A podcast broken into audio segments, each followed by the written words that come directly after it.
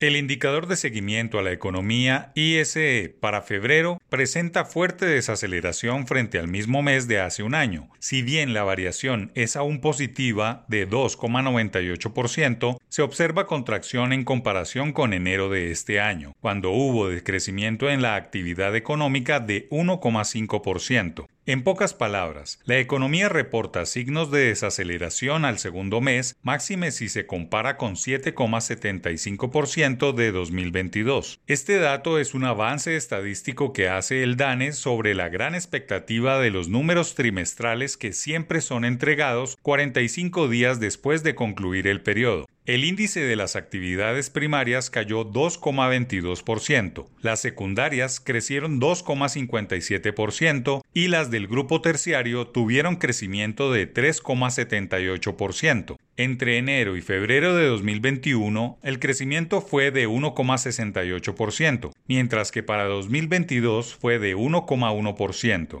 Pero una cosa dicen las cifras y otra las expectativas de las personas. El ambiente no es el mejor en términos de pronósticos de crecimiento económico. La banca multilateral, en sus finalizadas reuniones de primavera, ha revisado a la baja los números de Colombia, pasando a un crecimiento del PIB a 1%, que si bien es una tendencia global, sí preocupa porque nuestro país era uno de los que más crecía en anteriores mediciones, todo gracias a la apuesta deliberada de los gobernantes de turno sobre las explotaciones mineras y petroleras que ahora no cuentan con mucho respaldo. Las ventas de vivienda de interés social también se han resentido, al igual que las matrículas de vehículos y los despachos de cemento, tres indicadores que hablan por sí solos del mal momento que se presagia para el sector productivo y la generación de nuevos empleos, pues la construcción y el consumo son los pilares en la formación de nuevos empleos. Y un tercer dato que debe preocuparle al gobierno nacional es el que tiene que ver con el pago de impuestos, pues si la actividad económica del sector productivo se frena, no hay quien pague contribuciones a las arcas nacionales. Y si se hiciese un trabajo de campo más informal para detallar el rumbo de la economía por estos días, no es sino ir a un centro comercial de cualquier ciudad para ver la cantidad de locales desocupados y la escasa afluencia de personas. Lo mismo se puede ver en las calles con los letreros de arrendamientos de casas y apartamentos.